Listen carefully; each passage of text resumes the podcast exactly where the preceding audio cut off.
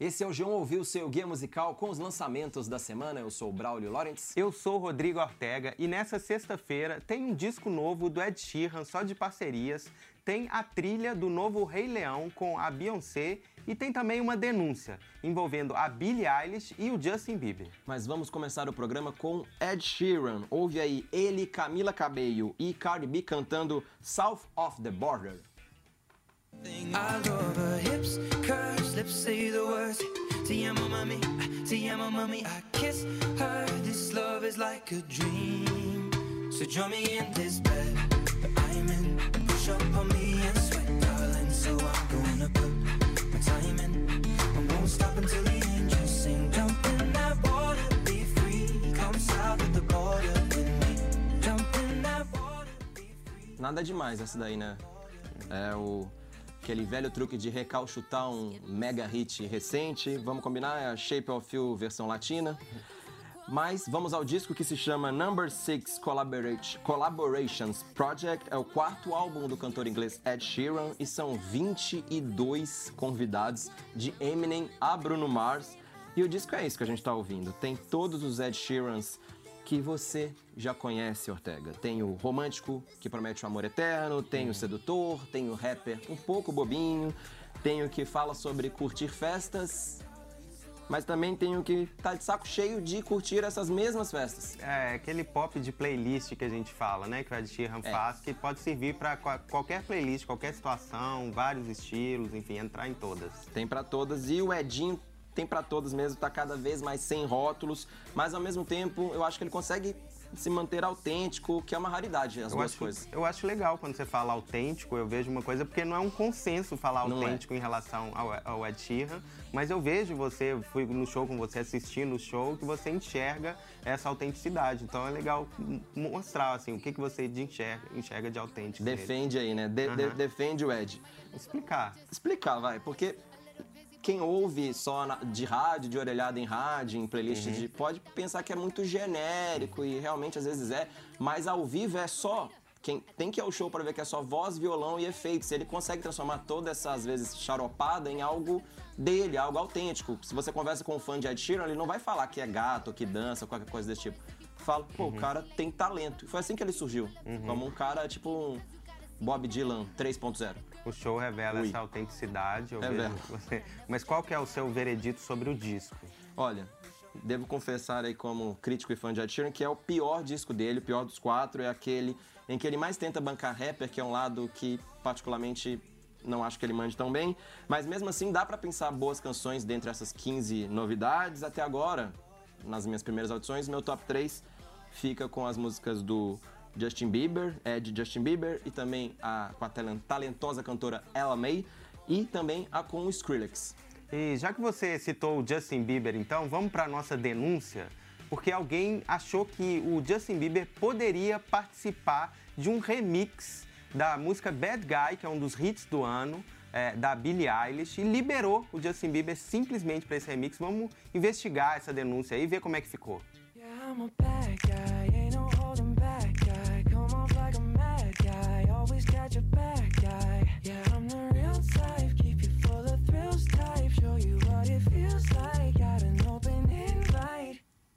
Bad guy. Whoa. Tô com, tô com raiva Eu aqui. tive que te me- segurar aqui, você me queria segurar. desplugar pra Pois parar é, de esse tocar a uh, música. Me É. deu, né? Mas Complicado. vamos tentar mostrar o lado bom. Vou começar tentando, né, ver algum lado bom aí. Vai ser difícil, mas você consegue. É, uma das coisas que eu achei legal foi quando eu cliquei, dei o play nessa música e vi a foto que tá acompanhando a divulgação, que é uma foto da pequena Billie Eilish, ainda mais criança, ainda mais jovem, no seu quarto, com posters do Justin Bieber, Fofo. mostrando que ela era fã, né? Que esse convite vem dela de ser fã dele, falou que ele foi a primeira paixão da vida dela, ou Sim. seja, uma coisa é, Genuína. genuína, né, de- desse convite.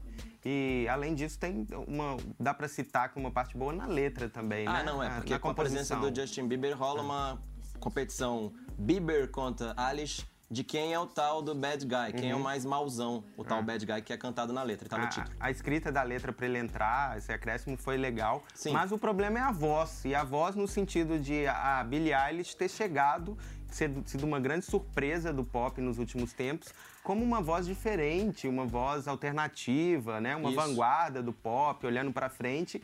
E o Justin Bieber é apenas uma voz padrão, né? Uma voz que não, não traz nada para essa música. É como se em 1991, com a explosão do Nirvana, do grunge, do Smells Like Teen Spirit, o Kurt Cobain de zoeira fosse chamasse o, sei lá, o Bon Jovi, um cara que era o padrão da época anterior para é. cantar nessa música. Não tem nada a ver, Nenhum né? sentido. Não faz nenhum sentido. Quando o Justin Bieber faz esse ah, uh, uh, tentando, assim, parece que ele tenta ser um lobinho sexy na selva da É. Billie Eilish e é engolido por ela, assim.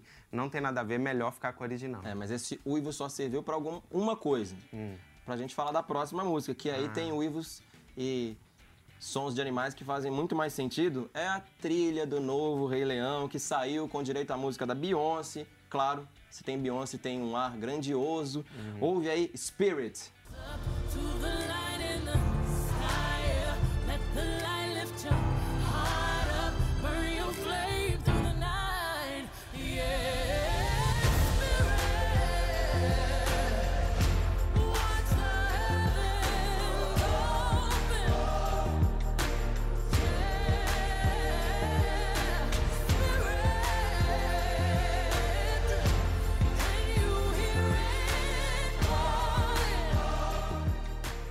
Contagiante, né, essa música. É. E ela é a grande novidade da trilha que saiu hoje, a trilha do filme, porque além dessa música nova, ela tem releituras com os atores do filme de 2019 cantando aquelas canções de 1994, tipo Hakuna Matata, que ficaram tão famosas.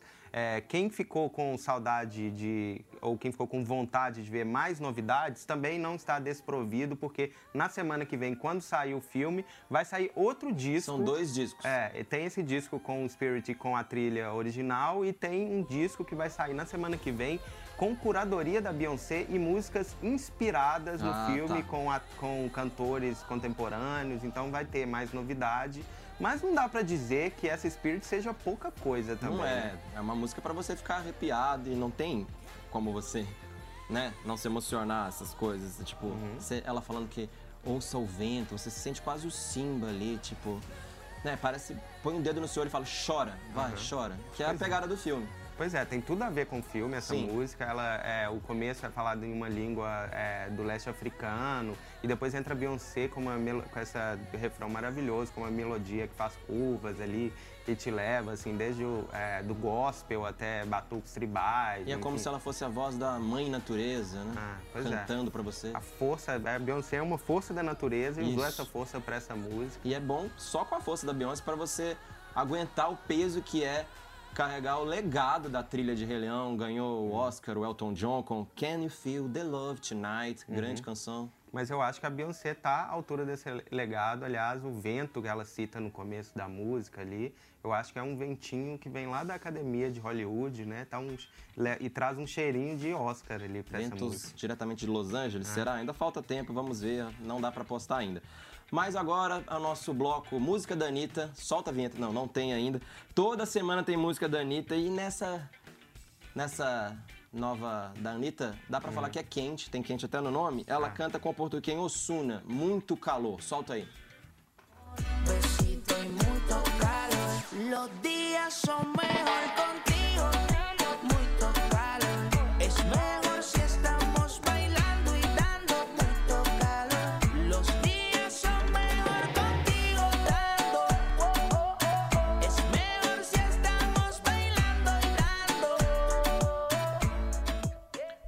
Calor vai estar no terceiro álbum do Juan Carlos Osuna Rosado, esse porto-riquenho de 27 anos, ídolo do reggaeton e do trap, ou do trapeton.